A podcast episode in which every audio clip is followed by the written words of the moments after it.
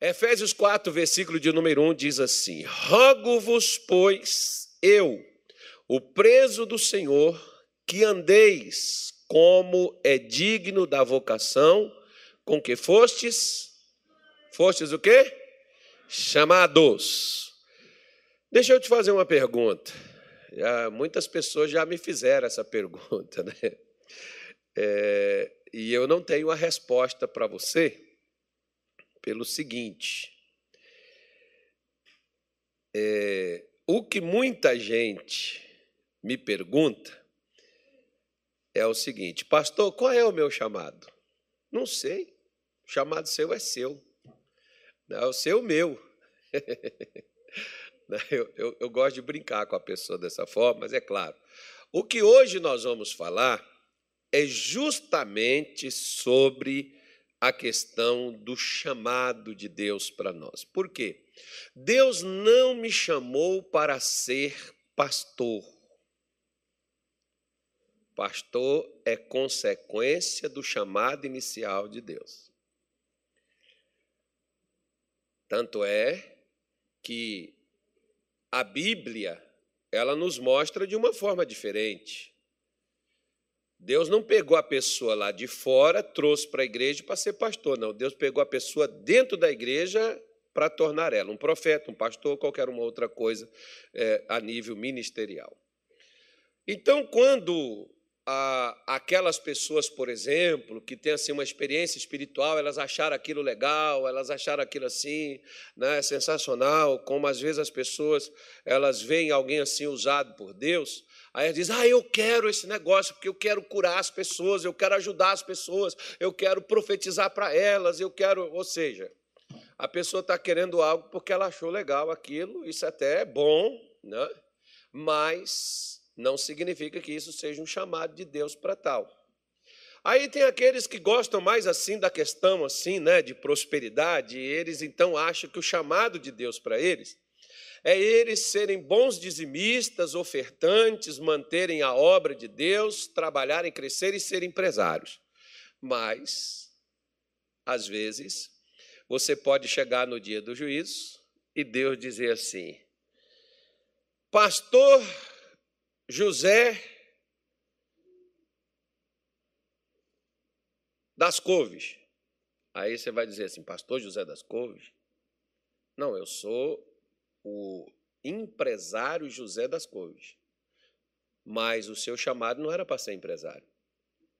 O seu chamado era para ser pastor. Mas você foi se meter para o lado empresarial, ganhou dinheiro, ficou de boa até fez as coisas para Deus, mas as almas que você deveria ganhar e as pessoas que você deveria ensinar, você não fez. Né? Então Deus pode chegar lá e falar assim, né? o camarada, por exemplo, não, eu sou governador, sou político, porque eu vim por essa área, tal, estudei geopolítica, gostei, e o negócio meu é político, eu sou governador do estado. Não, Deus chamar você, pastor fulano, não, não, mas eu sou governador mas seu chamado não era para ser político. Né? Então, para a gente não ter esse problema, primeira coisa, se você quiser saber, eu só vou nomear aqui, né? mas a primeira coisa está na minha live no culto da manhã, de 7 horas. Sei que você não viu, você estava descansando, portanto é que você veio no culto às 18. Então, certamente você não assistiu de manhã cedo. Então, só vou dar aqui uma pincelada. A primeira coisa para a qual Deus nos chama não é para ministério em si, nem para mantenedor, nem para provedor, nem para empresário, nem para governador, nem outra coisa qualquer. A primeira coisa que Deus nos chama é para sermos santos. Em 1 Coríntios capítulo 1, versículo 2, em Romanos capítulo 1, versículo 7, você tem esta mensagem. Segunda coisa, Deus nos chama para nós sermos de Jesus. Romanos 1, versículo de número 6. Deus não me chama para ser de igreja. Quando alguém te perguntar de qual igreja você é, a resposta certa deveria ser: sou da igreja de Jesus. Né? Aí, é igual, por exemplo, tem pessoas que me perguntam né, constantemente: qual a sua profissão? eu digo ministro religioso, porque não existe. Pastor não existe profissão, não é profissão. Aí quando a pessoa me pergunta qual a função, função é pastor, porque pode ser padre, né? pode ser qualquer um, está tá, tá, tá com um monte de outros ofícios aí, de outras coisas, mas estamos colocados todos juntos. Ministro religioso, pode ser um padre, pode ser né, uma outra coisa assim, tal. não vou falar aqui com você, mas você sabe o que é que se trata. Né? Então, quando a pessoa me pergunta qual a função, a função, qual, a função ou qual o cargo? O cargo é pastor. Né? Então, você deveria, a resposta certa deveria ser: eu sou da igreja de Jesus. Aonde você serve a Deus? Na igreja da graça de Deus. Então, aí é o local onde você serve a Deus, mas você deveria ser da igreja de Jesus. Nós somos chamados para sermos de Jesus, para ser. Ser é diferente né? como muitas pessoas às vezes, elas estão na igreja, estão no altar, mas não são de Jesus. Isso você já viu por aí. Graças a Deus, aqui na nossa igreja, nós não temos esse problema. Diga um amém, gente. Isso, profetiza. Você é profeta de Deus para profetizar. E, né, homem, tu acredita que esses ossos poderão viver? Pois é, nós somos profetas. Profetiza, irmão. Profetiza o que acontece. Então, nós não temos esse problema, mas você vê em outros locais, você vê pessoas dentro de ministérios e não são de Jesus, porque se elas são, se elas fossem, ou se elas são de Jesus, elas não fariam o que estão fazendo. A gente a gente escuta isso de vez em quando. Como pode um pastor fazer isso? Não, não é, não é também não é pastor. Se fosse pastor, não faria aquilo. Então Deus não chama, Deus não me chama inicialmente para me ser pastor. Deus me chama primeiro para ser santo depois para ser dele.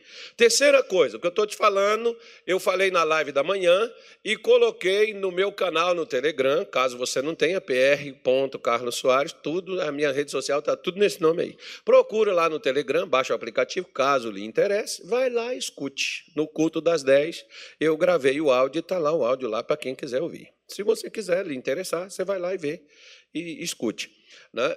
Nós somos chamados para ser de Jesus e não para ser um monumento, né, irmão? Porque tem crente que às vezes, é, como Israel, eles foram chamados, eles são chamados o povo de Deus, são levados para Jerusalém, para Israel, mas eles não tinham comunhão com Deus. Segundo diz 1 Coríntios, capítulo 1, versículo 9, nós somos chamados para termos comunhão com Jesus. Quem quer comunhão com Jesus? Para ser dele, que Paulo falou, né? e para ter comunhão com ele, não é só ser dele, não. Tem pastor, por exemplo, aqui na nossa igreja, né? tem pastor que gosta muito de fazer apelo, chamar as pessoas para aceitar Jesus. Bom, as pessoas aceitam, chama elas para batizar, tal dia tem um batismo, mas vão lá e se batizam. Só tem um porém. A pessoa vem só no domingo na igreja, segunda, terça, quarta, quinta, sexta e sábado, com quem que ela está lidando e tratando. E só vem no domingo num horário também. Eu não estou falando mal de você que só vem nesse horário, só estou dizendo para você que não adianta você vir no domingo na igreja, segunda, terça, quarta, quinta, sexta e sábado, você esquecer que você é de Jesus e agir como aquele que é sem Jesus age. Meu pai dizia isso de uma forma assim mais. Quando ele chegava para a gente, dizia: já, já rezou hoje, meu filho? Não, senhor. Então, sete Pai Nosso, sei quantos armaria, o credo, mais não sei o quê, e tacava reza na gente. Na, na, meu pai não era evangélico, tá, gente? Mas meu pai tinha essas crenças e tal. E a gente tinha que levantar e, e ficar ali. Ele ficava em pé na porta esperando a gente fazer a nossa devoção. Enquanto não terminava, ele ficava contando, né? Ele ficava contando lá quantos Pai Nosso foi você tinha que fazer em alta voz. Aí você fala assim: eu estou rezando para Deus ou rezando para Ele? Fala alguma coisa para você ver. A gente nem ousava, né, irmão? Nem falava, mas Tinha que fazer. Então era melhor antes de você, porque ele falava assim com a gente: não deita como um burro e levante como um cavalo. Quando a gente levantava, duas coisas meu pai fazia. A gente levantava, chegava na cozinha, a primeira coisa, já rezou? Sim, senhor. Já escovou o dente? Sim, senhor. Então pode tomar seu café. Se não rezou, volta e vai rezar, e volta e vai escovar esses dentes. Depois você toma seu café. Era, meu pai era tremendo, meu pai. Meu pai era. Meu pai é meu pai, né? Outro nível. Não é porque é meu pai, não, mas é meu pai. Se não fosse ele, eu também não teria. Pelo menos não seria nem o que eu sou hoje. Eu não sou lá essas coisas, mas o que eu sou né, foi fruto daquilo que meu pai me formou para ser. Não só eu e meus irmãos não virou gente, porque não, se os que não viraram gente é porque não quis, mas graças a Deus lá em casa só tem gente. Amém, gente? Não tem bicho lá em casa, não. Na minha casa só tem gente. Então, nós somos chamados para ter comunhão com Jesus. De nada adianta você fazer, por exemplo, tem aquelas pessoas que fazem um jejum durante a semana toda e depois passa o resto do mês sem fazer uma oração sequer. Ou seja, você veja, por exemplo, quanto tempo você passa trabalhando para ganhar o dinheiro, o pão de cada dia, para você manter nessa terra durante 30, 40, 50, não sei, nós temos um prazo de validade diferente, pelo menos 70, 80, alguns passam de 100, mas esse prazo vai vencer, não vai? E quanto tempo a gente passa, né? Você vê agora para aposentar, por exemplo, a partir de 2023, o cidadão vai ter que trabalhar, contribuir 35 anos, os homens, e ter 65 anos de idade, para fazer os 100. Então, em outras palavras, tem gente que não vai conseguir isso, ou quando conseguir, já está com a sepultura pronta para poder encaixotar. Né? Não vai durar muita coisa. Mas, mas graças a Deus nós vamos passar dos 100 de idade, porque nós não vamos morrer assim, que nós vamos ficar recebendo os 35 que nós pagamos. Você tem que, você tem que falar com Deus, meu irmão. Eu paguei 35 e quero mais 35 de validade aí, Senhor, porque vão quebrar a cara que eu vou ficar 35 anos recebendo o que eu paguei. Pronto, irmão. Você profetiza, senão você não recebe nem cinco anos, acabou, vai embora. Virou fumaça. e, e, os caras querem piorar o negócio. Mas deixa para lá, esquece isso, que isso não é nossa pauta, não. Mas nós somos chamados para ter comunhão com Jesus. Então você trabalha né, seis horas, oito horas por dia. E quanto tempo você tem para Deus? Durante o dia. Isso é para você ver o quanto nós estamos unidos, é apegado, é chegado, é junto. Né? Quanto tempo nós gastamos com as coisas desse mundo e quanto tempo nós gastamos com as coisas espirituais? Depende. Jesus sabe que nós temos, eu, por exemplo, irmão, tenho comigo. Se eu ficar assistindo um futebol, o futebol durou meia, uma hora, eu fiquei uma hora e meia assistindo, sei lá, duas horas assistindo um futebol. Eu tenho que ter duas horas para Deus, no mínimo também. Eu assisti um filme, tem filme, nossa Deus do céu, um dia eu fui no cinema, eu falei com meus filhos, não me chama para esse negócio. Eu fiquei 25 anos sem entrar no negócio aí, passava Zico, Pelé, aquelas coisas, aquelas propagandas de antes. Quem lembra? Ninguém lembra disso, não, né? Tem uns velhinhos aí, que nem eu, lembra? Quando você chegava lá no cinema, passava propaganda assim da Copa do Mundo, passava Pelé, passava. É, tinha esses negócios antes, rapaz. Passava um trade dos filmes dos Trapalhões, aquele negócio assim. Ah, você não sabe nem o que é Trapalhões, né?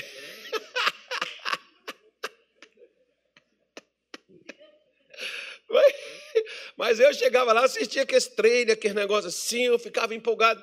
Aí depois, quando eu chego no cinema, irmão, vem aquele negócio, tu bota aquele troço na cara, aquele negócio vai entrar nos seus olhos, vai batendo em você, você tem que desviar. Eu falei, ah, não, isso não é para mim, filho. Ainda assistir esse negócio aí, essa coisa horrível. Não dá. E aí eu fiz, foi dormir lá no cinema de tão empolgado que eu fiquei com o negócio. Os meninos assistiram, eu fui para levar eles para assistir. Eles assistiram e tal, eles estão felizes, para mim tá bom. Aí eu não fui mais. Mas gastei né, uma meia hora para chegar no shopping, gastei uns 20 minutos para entrar no cinema. Fiquei lá no cinema, o filme parece que não acabava, irmão. Uma hora e pouco de filme. Então eu perdi umas três horas. Eu cheguei lá em casa, eu falei, Jesus, eu vou passar aqui, ah, o que eu passei lá fora, eu vou passar aqui com o Senhor aqui, porque se eu tenho tempo para as coisas do mundo, eu tenho que ter tempo também para as coisas de Deus. Lembra de Marta e de Maria? Olha para o seu vizinho, sem, sem acusação, tá, irmão? Esse negócio de acusação é demônio. Eu não vou nem olhar, não, vou olhar assim para o pastor Roberto, eu vou olhar. Eu olho para o pastor Gilmar. Eu olho para o pastor Gilmar, né? Ah, o pastor Gilmar é o nosso Google bíblico, rapaz. Não, senão ele vai perder as inspirações, né? ele vai ficar magoado. A olhar para tu mesmo. Olha, Olha assim para o seu vizinho. Nós precisamos ser Maria, vivendo no mundo de Marta. Lembra de Marta? Ocupada com as coisas, preocupada com os afazeres. E Maria? Sentada ouvindo Jesus. Nós temos tempo para trabalhar, mas não temos tempo para sentar e ouvir. Você trabalha oito horas, cansa, né? Cansa. Você chega em casa e geralmente, às vezes, o tempo que a gente tem para Deus é a sobra do dia cansado de correr atrás do pão, de correr atrás do vento, que eu chamo, né? E aí, quando a gente está o bagaço, só a, a, o caldo, está só o bagaço da cana, que como você toma caldo de cana, o cara chega lá, passa aquela cana no moinho, no engenho ali, aí fica só o bagaço, né, irmão? A gente está só o bagaço, a gente quer escutar uma pregação que nem presta atenção nela mais. A gente quer ler a Bíblia que a gente está lendo. Ai, Jesus. Ai, Deus, eu estou tão cansado, Senhor. Olha, amanhã eu vejo. Amanhã você está mais cansado porque você já trabalhou ontem. E assim a gente vai. E a comunhão com Deus? Lembre-se que nós somos chamados para termos comunhão com Ele, para nos juntar, para nos unir a Ele. Está junto e misturado. E o meio de ter comunhão com Jesus é estar conectado com Ele. O doutor Telly Osborne, por exemplo, tem no YouTube uma pregação dele, chamada é Conectados com Cristo, me parece. Conexão Cristo. Conexão, é Conexão Cristo, é? Pastor Gilmar. É Conexão Cristo mesmo, né? Eu acho que seja, pastor Gilmar. Dá uma olhadinha aí. Doutor Telly Osborne, Conexão Cristo. acho que é Conexão Cristo mesmo. Tem sete vídeos dele lá. Né? E ele vai explicando né, passo a passo, muito bom, vai edificar a sua vida, vai te trazer confiança, fé. Né? Tem no YouTube, é gratuito, você assiste aí. Eu não sei nem o canal que está isso lá, não, mas é um camarada que tem, bota essas pregações aí dele aí, está lá. Tem, inclusive tem uma, tem uma pregação dele, eu até esqueci de mandar para o missionário, que ele fez no Quênia em 1900 e alguma coisa, acho que 1970, lá no Quênia. E quem traduziu essa. Só tem um áudio, não tem as imagens, não. Quem traduziu essa pregação, você sabe quem foi? Para o português, e o pessoal botou lá, publicou no YouTube, foi o missionário. É a voz dele. Pode pegar lá que está lá. Né? Nós somos chamados à comunhão com Jesus. Ter comunhão, igual, por exemplo, você pode estar casada com seu marido, com a sua esposa, mas a sua esposa vai para um canto, seu marido vai para o outro e vocês nunca estão juntos na mesma coisa. Ou seja, vocês não têm comunhão, mas vocês são casados. É porque não tem marido assim, quer ver? Eu, vou, já vou te mostrar. Tem aquele camarada que foi na casa da sogra quando estava namorando a filha dela. Depois que se casou, a, a, a, esposa disse assim: Eu preciso ver minha mãe. Ah, vai lá, enquanto você vai lá, eu vou lá na minha mãe. Aí passa só na porta da casa da sogra, deixa a filha e vai para a casa da mãe. Aí, quando volta, diz assim para a mulher: Vai lá para a porta que eu te pego lá. E vice-versa, né, irmão? Porque tem uns que às vezes correm dos outros. Você não pode esquecer. Eu falei isso lá na reunião de casais, você não estava lá que não quis. Aí, você não pode dizer que essa mulher é o amor da sua vida e odiar a mãe dela. Como é que você vai odiar a, pessoa, a mãe da pessoa que você diz amar? Isso é incoerência. né? principalmente nós que somos crentes. Eu, quando não era crente, eu fiquei de birra com a minha sogra e fiquei de mal com ela um ano. Mas não proibiram de ir na minha casa também, não. Ela podia ir, eu só não entrava enquanto ela estava lá.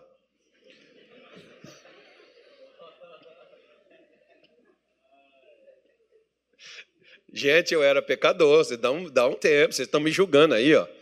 Mas quando. Aí, como eu vou ter comunhão com Jesus se eu odeio minha sogra, irmão? Porque Jesus, por exemplo, ó, não, eu vou dar esse exemplo mais lá na frente, vou deixar isso aqui. Nós somos chamados também para sermos sacerdotes. Isaías 61, versículo 6.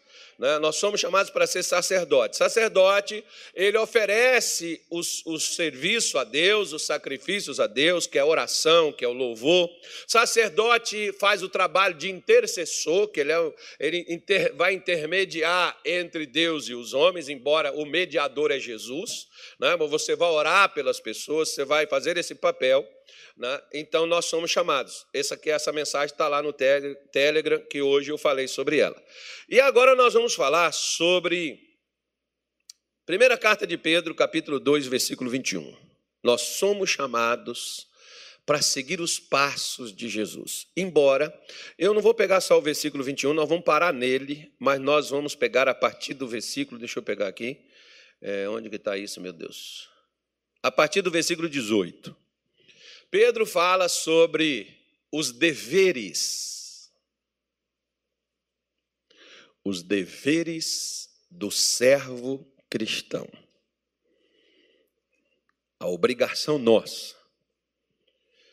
Diz assim: Vós, servos, sujeitai-vos com todo o temor ao Senhor não somente ao bom. Você pode ver que Senhor aqui está com letra minúscula, tá, irmão? Então não está falando de Deus.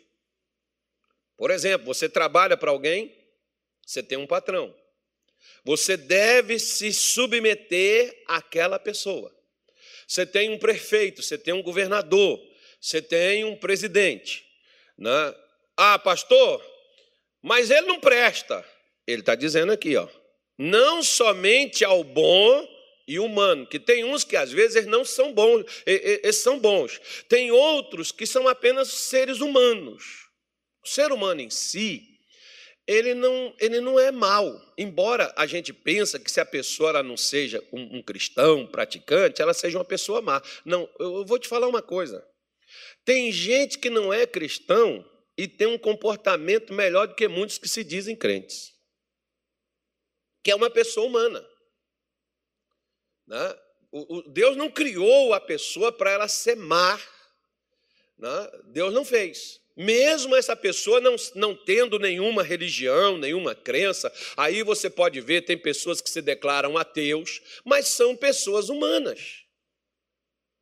Que têm uma atitude assim. É, é, o que é uma pessoa humana? A pessoa humana é aquela pessoa, irmão, que não aceita, que não concorda com injustiça, que não aceitam coisas erradas, é, é aquela pessoa que tem um, um, um caráter, uma postura na sua forma de agir, no seu comportamento. Então você vê que tem pessoas, por exemplo, que elas não são, não participam de nenhuma igreja, não participam de nenhuma instituição religiosa, mas às vezes elas têm mais caráter do que gente que está dentro dessas instituições. E eu não vou me referir aqui para não ofender a, a fé de ninguém. Tá? Inclusive, da nossa. Né?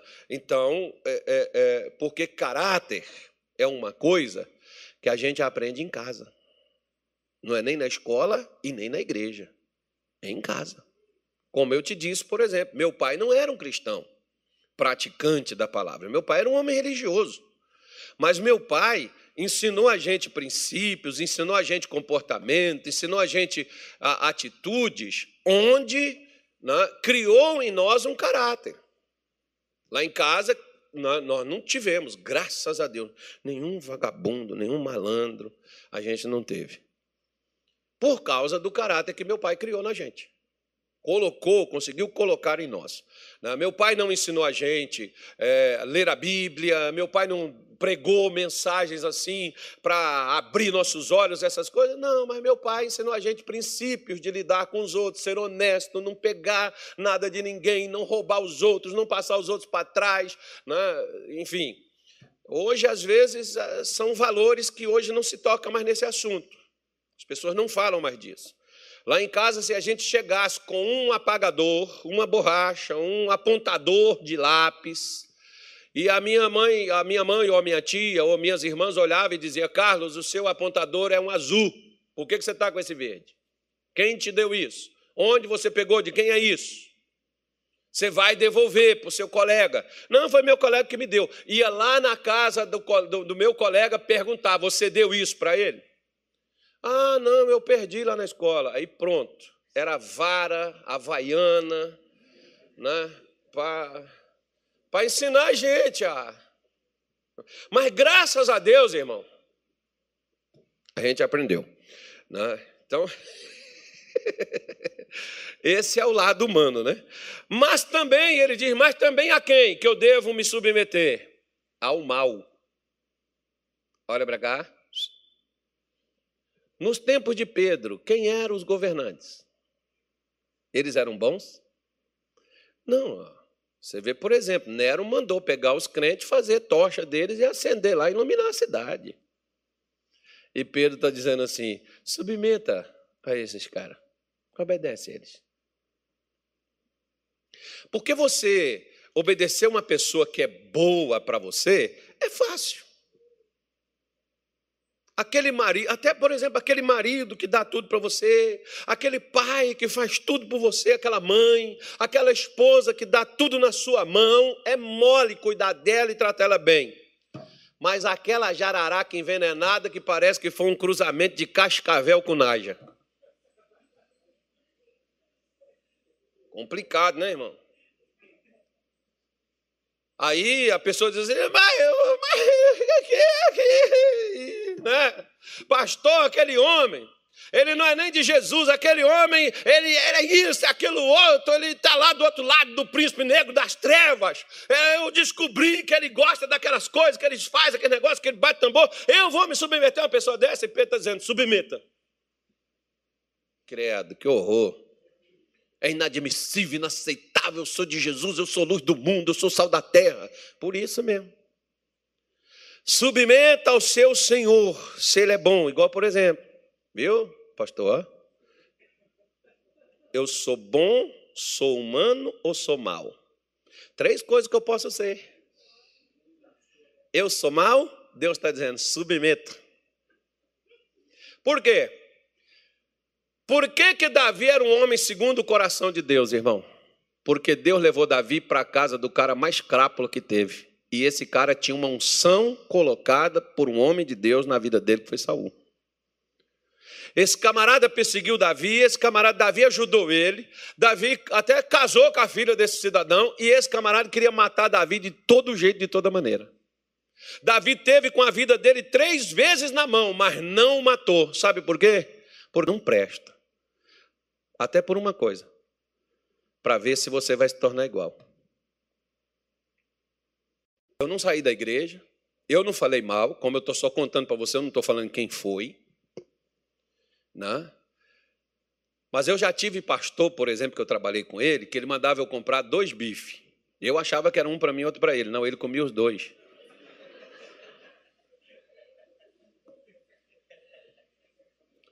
Você sabe o que, que eu comia, irmão? eu comi umas bananas que uma senhora, ela não, ela não era assim meia, ela não funcionava muito bem na cabeça, mas a gente pedia assim, irmão, né? e ninguém levava. Irmão, se você tiver, igual por exemplo, o pastor, o pastor não pede também, eu vou aproveitar e pedir para você. Se você tiver arroz, macarrão, feijão, se você tiver na sua casa, se você for no mercado, se puder passar, né? traz, vamos ajudar. De vez em quando vem pessoas aqui. Esses dias, pastor, você foi lá naquele camarada? Viu? É real a situação? Não, pois é. Então, se a pessoa chega aqui, ó, a gente não se nega a ajudar, não. Eu mando alguém na casa da pessoa para poder verificar se o que ela está dizendo é verdadeiro. Se não é, meu amigo, em cima da gente, não. Agora, nós já fomos, por exemplo, em casa de pessoas que não tinha, a pessoa não tinha nada. Né? A pessoa não tinha nada ali para comer, cinco filhos em casa, passando fome. Eu não estou falando isso para exaltar, não, porque até vocês que trazem, nós apenas só repartimos. Né? Algumas vezes, quando nós não temos aqui, a gente pega do pouco que a gente tem, que eu não, pego, eu não tenho autorização para tirar das ofertas, até, por exemplo, que você já deposita na conta. Eu não tenho acesso a nenhuma conta da igreja, por incrível que você imagine. Eu não tenho. Quem tem a direção, sou eu. Você colocou lá, não, tem, não, tem, não há como eu tirar nada. Eu não tenho acesso aqui dali. Né? Então, nós fazemos com o nosso dinheiro. Pega um pouquinho de um, um pouquinho de outro, um pouquinho de outro, ajuda a pessoa. A pessoa às vezes está desempregada, a pessoa às vezes está passando necessidade. A gente não se nega a ajudar, não. Mas a pessoa vir para cima da gente, a gente vai verificar se realmente é ou não é verdade o que aquela pessoa está nos dizendo. Se é verdade, vamos ajudar. Que é um dever nosso. Né? É uma necessidade que a gente tem. Então, a, a, a gente tem essa, essa, essa, essa condição de fazer, vamos fazer. Mas esse, esse, essa senhora, por exemplo, ela passava no supermercado, o supermercado descartava fruta, aquelas coisas que estragavam, e ela pegava aquelas bananas e levava para a gente. Aí o que, que a gente fazia? A gente tirava aquelas bananas, a parte da banana que estava boa, jogava aquela ali que já estava preta, né? Fora, jogava fora, cortava aquela parte ali, pegava aquela banana, cortava, jogava na frigideira, fritava e mexia a farinha. E foi muitas vezes o meu almoço e o meu jantar. Eu nunca reclamei com ninguém. Eu estou contando para você como um testemunho do que eu já passei e do que eu já enfrentei dentro da igreja. Mas o pastor comia. Eu poderia dizer, é um cara bom? Ah, eu não sei. Não sei, eu não posso te dizer se ele é bom, porque se eu estou com você, você está comigo aqui na igreja, eu vou comer, eu nem te chamo, nem te ofereço. Sei que você não tem onde comer e eu posso te prover, repartir com você, como muitas vezes já vi o missionário contar, dele pegar um prato, só tinha dinheiro para comprar um prato de macarrão e ele pegar metade e dar para o pastor que estava com ele e ele comer a outra metade. Já vi muitas vezes o missionário falar isso. O missionário. Mas eu trabalhei com um pastor que fazia isso. É uma boa pessoa? Não. Eu saía falando mal dele, eu ficava lá de, ah, não vou de birra, não vou trabalhar, não vou fazer nada, não vou ajudar ele também. Não, eu não estava lá por causa dele, eu não vim para a igreja por causa de pastor, eu vim para a igreja por causa de Jesus. E por causa de Jesus eu fico nela. Né, irmão?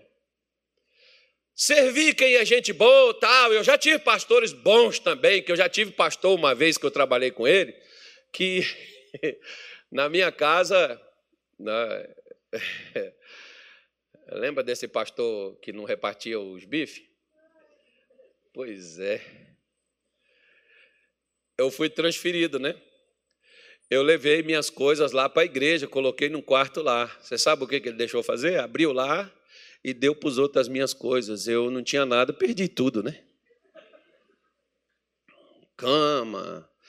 A, a Mônica tinha um relógio que na época a gente passou fome, ela não deixou vender. O relógio era um relógio de ouro, daquele mido, que ela ganhou quando fez 15 anos. O pai dela tinha dinheiro naquela época, deu um relógio daquele todo de ouro para ela.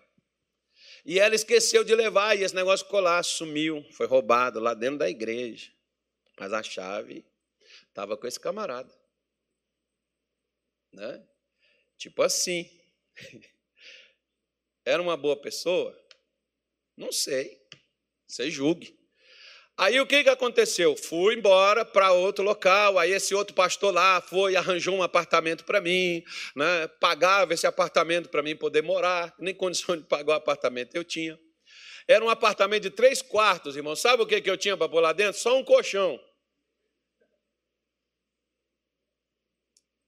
E um dia, uma pessoa foi lá em casa. E a minha mulher achou que era eu abriu a porta.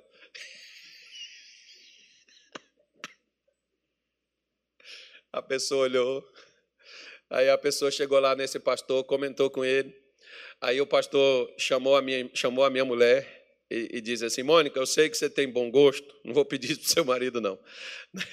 Parece até que é, né? Tem gente que diz que eu não tenho bom gosto, né, pastor Tony?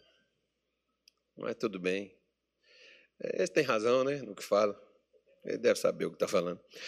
Aí chamou ela e disse assim: Eu sei que você tem bom gosto, você vai com o Carlos aqui, ó, vai em três lojas. Tem a loja tal, a loja tal, faz um orçamento disso, disso, disso, disso, uma casa completa.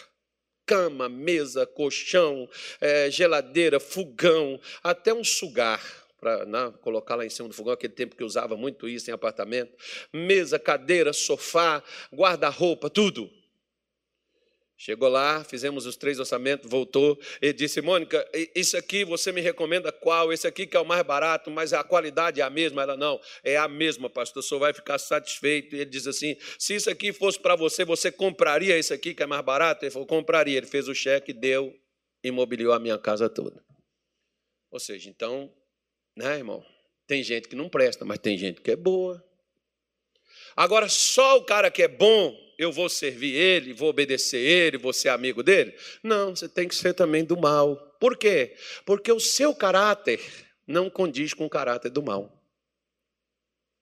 Você não pode ser como a pessoa é com você. Por isso ele diz: porque coisa, versículo 19, ele diz: porque é coisa agradável que alguém, por causa da consciência para com quem? Para com Deus, sofra agravos, padecendo injustamente. Por que, que glória será essa, se pecando sois esbofeteados e sofreis? Mas, se fazendo bem sois afligidos e os sofreis, isto é agradável a Deus. Aí vem onde eu queria chegar, ó, o versículo para o qual nós fomos chamados. Para isto sois, porque, para, para, porque pois para isto sois o quê? Chamados. Pois também Cristo padeceu por nós, deixando-nos o exemplo para que sigais as suas pisadas. Olha para cá. Para tudo que você estiver fazendo, olha para mim. Você que está em casa, olha para mim. Ah, eu nem tem um cara aqui mais, ó. o cara daqui foi embora. Mas olha para cá que eu vou te falar uma coisa muito importante agora. Primeira delas, qual é o símbolo do cristianismo? Hã? Qual é o maior símbolo? Hã? O quê? Vocês estão com medo de falar, não? É uma pamonha, né? É um pão. Qual é o maior símbolo do cristianismo? Uma cruz, irmão.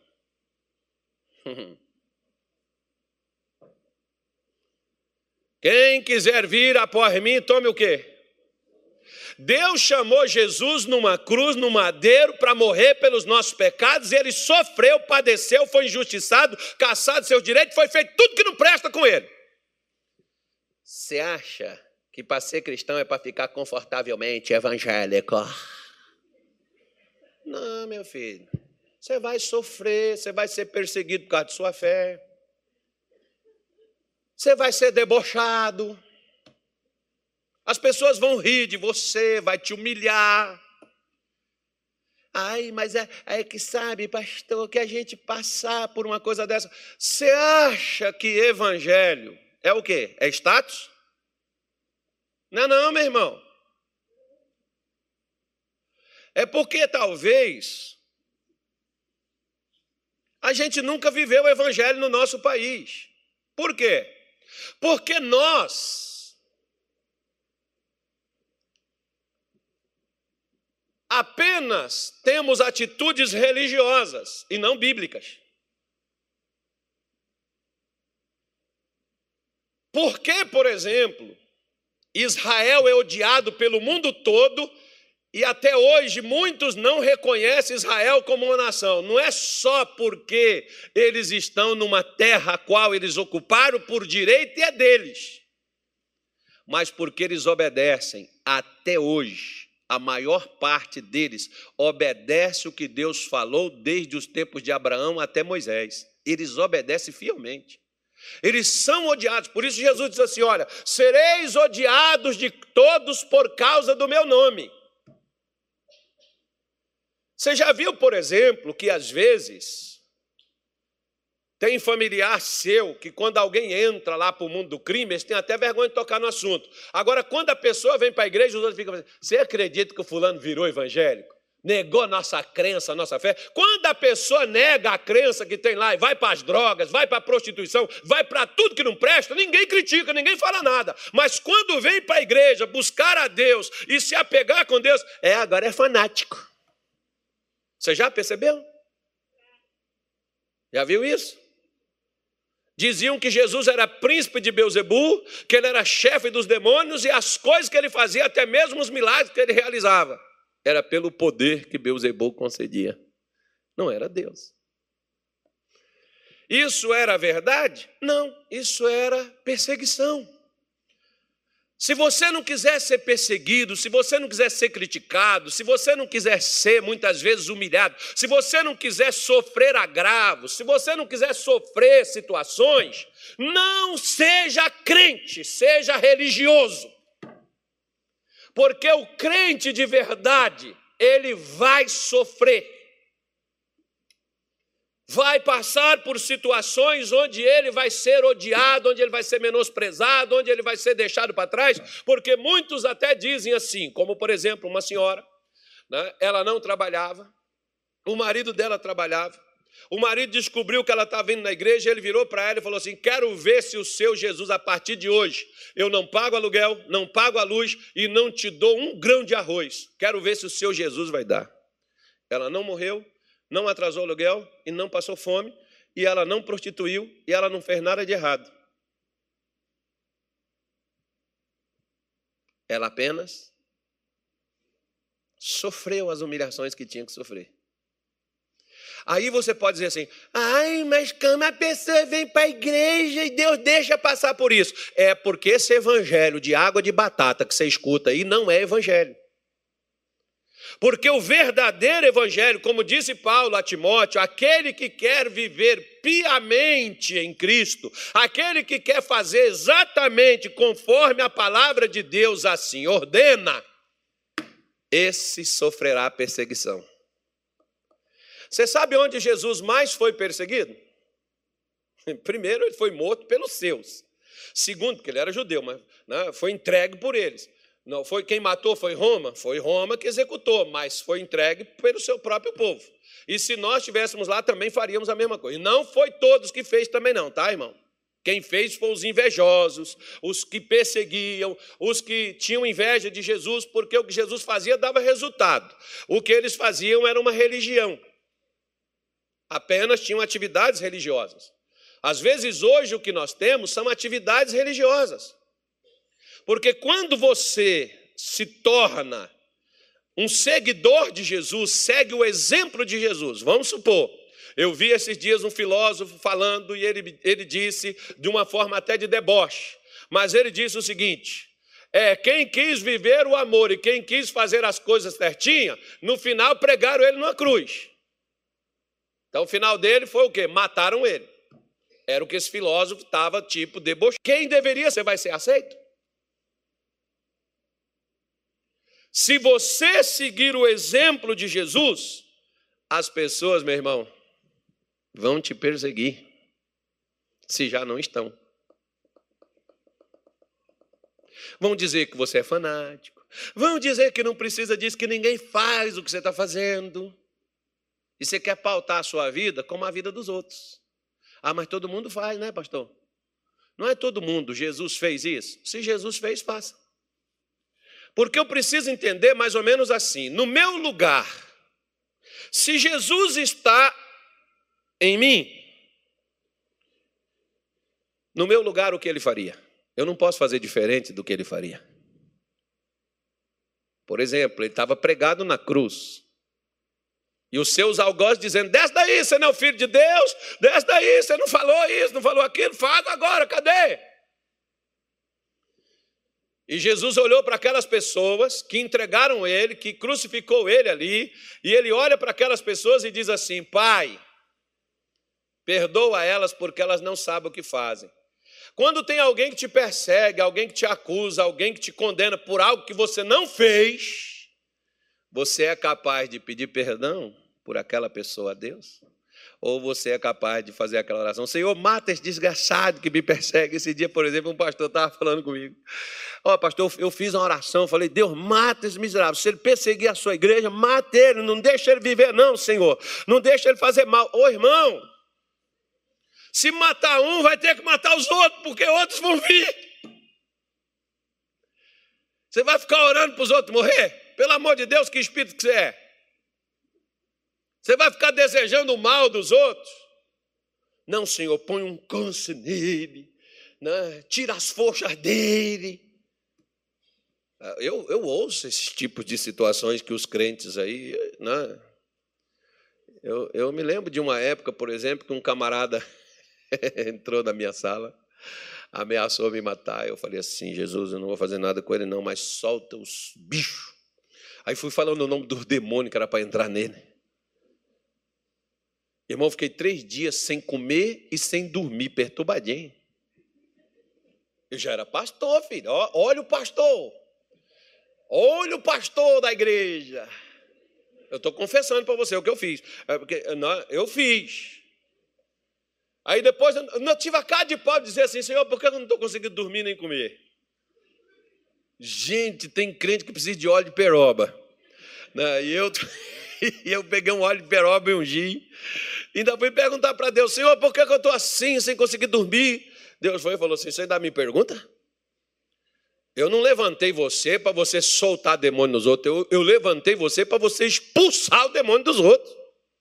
E olha o que você fez com esse pobre coitado aí, só porque ele ameaçou te matar, e ele não vai te matar. Ele não ia, agora ele pode. Né? Porque com esses capetas tudo aí, quem veio para roubar, matar, destruir?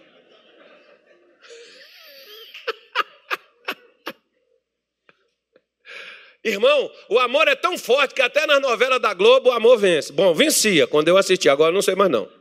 Mas antes até o amor, o amor perdia até o último capítulo, mas no último capítulo ia fora. Aí o amor vencia. Então, a Bíblia diz que o amor é forte como a morte. Você vê, a morte é uma coisa terrível, né? Mas uma mulher apaixonada, meu irmão, não escuta nem o pastor, nem o pai, nem a mãe, nem a melhor amiga. Ela casa com o miserável, mesmo assim. Porque o amor é forte. Né? Ou então o camarada, né? Eu já tive gente, por exemplo, irmão, não é, não, não caso com essa mulher, não é a hora, espera mais um pouco. E o camarada tá apaixonado, tá amando, tá não sei o quê. Irmão, ele sai da igreja, ele fica contra a gente. Por isso que hoje eu não faço mais isso. Quer, meu filho? Vai, é tu mesmo que vai se lascar. Não é?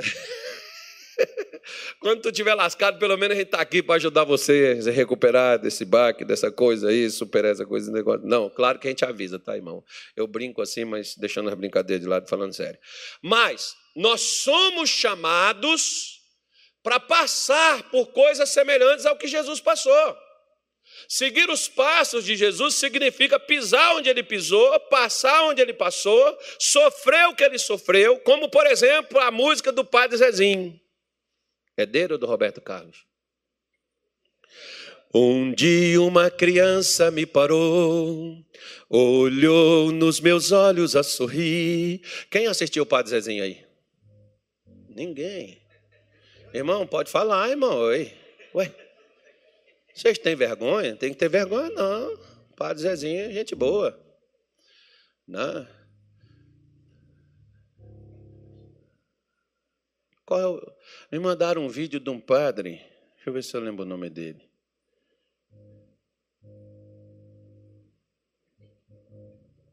Eu esqueci o nome do padre. Me mandaram um vídeo dele. Até a boa ilustração dele, mas quando eu for usar a ilustração dele, eu vou fazer o contrário. Eu vou pegar os padres e botar o pastor. Né? Porque ele botou os pastores contra um padre. Quer que eu conte ou não? Vou contar. É a história do padre velhinho. Você vê na internet ele mesmo contando é melhor, né? Porque tem gente que não sabe contar as coisas. Ele contando é mais engraçado, que ele tem um jeito assim para contar as coisas. Eu não me lembro, não me recordo o nome do padre, não. Mas o, o padre Zezinho cantava essa canção. Olhou nos meus olhos a sorrir, olhou no meio de um sorriso. Como é que é? O que é preciso para ser feliz? Amar como Jesus amou, viver como Jesus viveu, sofrer como Jesus sofreu. É algo mais ou menos por aí, ó. vai embora. Você pega aí no YouTube a música do Padre Zezinho e canta ela aí. Né? É, é, eles cantam canção nossa também, irmão, não tem problema não. Canta a música, essa música dele lá, você pode cantar. É boa. Né? Tem uma outra dele, por exemplo, também, que a gente cantava muito lá em Minas Gerais. Alô, meu Deus, fazia tanto tempo que eu não te procurava. Quando a gente cantava, tinha gente que chorava na igreja. Eu não sei se era de raiva. Senti saudade sua e acabei voltando aqui. Andei por meus caminhos. Não, a letra da música é bonita mesmo. Né? Tem uma outra também. Não, não vou ficar falando isso aqui. Mas vamos voltar aqui à nossa mensagem. É.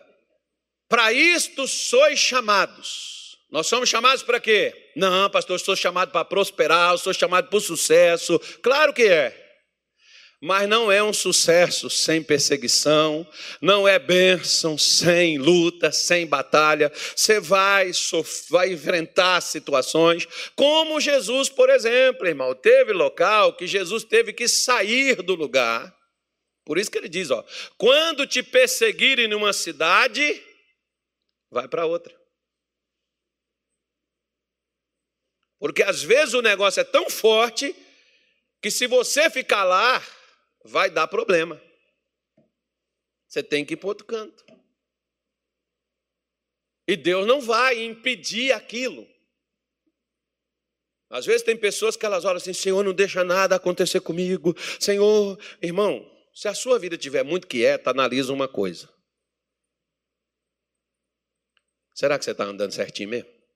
Porque se você tiver com um monte de problema, certamente você está fazendo a coisa certa e o capeta está doidinho para tirar você do caminho. Pô, pastor, eu busco a Deus, eu oro, eu leio a Bíblia, eu tento ser crente mas é tentação, é a batalha, é a luta, é uma guerra, pastor, é uma situação que a gente é assim mesmo, é, vamos embora, é dessa forma, porque não deram trégua para Jesus, não deram espaço para ele, foi em cima e com muita luta, e a Bíblia diz que é com muita tribulação que a gente entra no reino de Deus. Você não vai entrar assim, meu irmão, ó. Né? Tinha uma música, por exemplo, de um camarada, o dia que o pai dele morreu, ele compôs essa música. Como é, é o nome do cantor, pastor Antônio? O Gilmar sabe. Qual o nome do cantor, pastor Gilmar? Conhece não?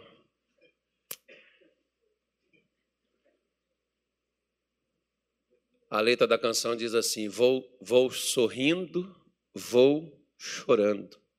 O que importa é obedecer. É Geraldo, não sei o que é o nome desse, desse compositor e cantor também, que canta essa música aí. Vou sorrindo. O pessoal já cantou essa música aqui. Acho que no Reino de Obreiro. Acho que é a dona Mônica que canta ela. Né? Vou sorrindo, vou chorando, o que importa é obedecer. Então, às vezes, você vai estar tá chorando, derramando lágrimas, às vezes você vai estar tá apertado, às vezes você vai estar tá parecendo assim que está no. Ah, a gente não tem um funil, não tem o topo do funil, e depois do funil tem o quê? Tem um biquinho dele, às vezes você está passando no bico. Vai passar.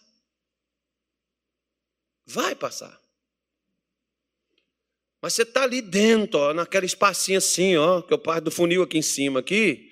É legal, ainda está bom ainda, está apertado, mas não está tão ruim. Mas na hora que entra no bico do funil, irmão, o negócio pega e você diz assim: Senhor, puxa vida, por que, que eu estou passando? Não reclama, não, que Jesus passou e venceu. Por isso, em João 16, 33, ele diz: No mundo tereis o quê? Mas tem o quê? Por quê?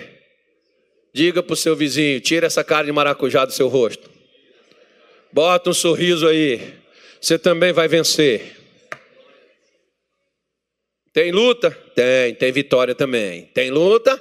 Ô pastor, o negócio tá feio, vai ficar bonito. Mas enquanto fica bonito, tem que viver o feio.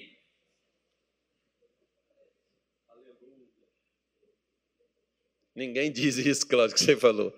Você ficou solitário no meio de todo mundo. Porque se eu falar assim, irmão, você vai ter sucesso, Deus vai te dar um milhão, glória!